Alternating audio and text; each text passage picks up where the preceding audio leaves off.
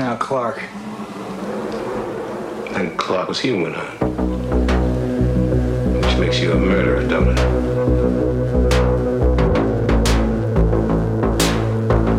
Palmer now. Palmer now.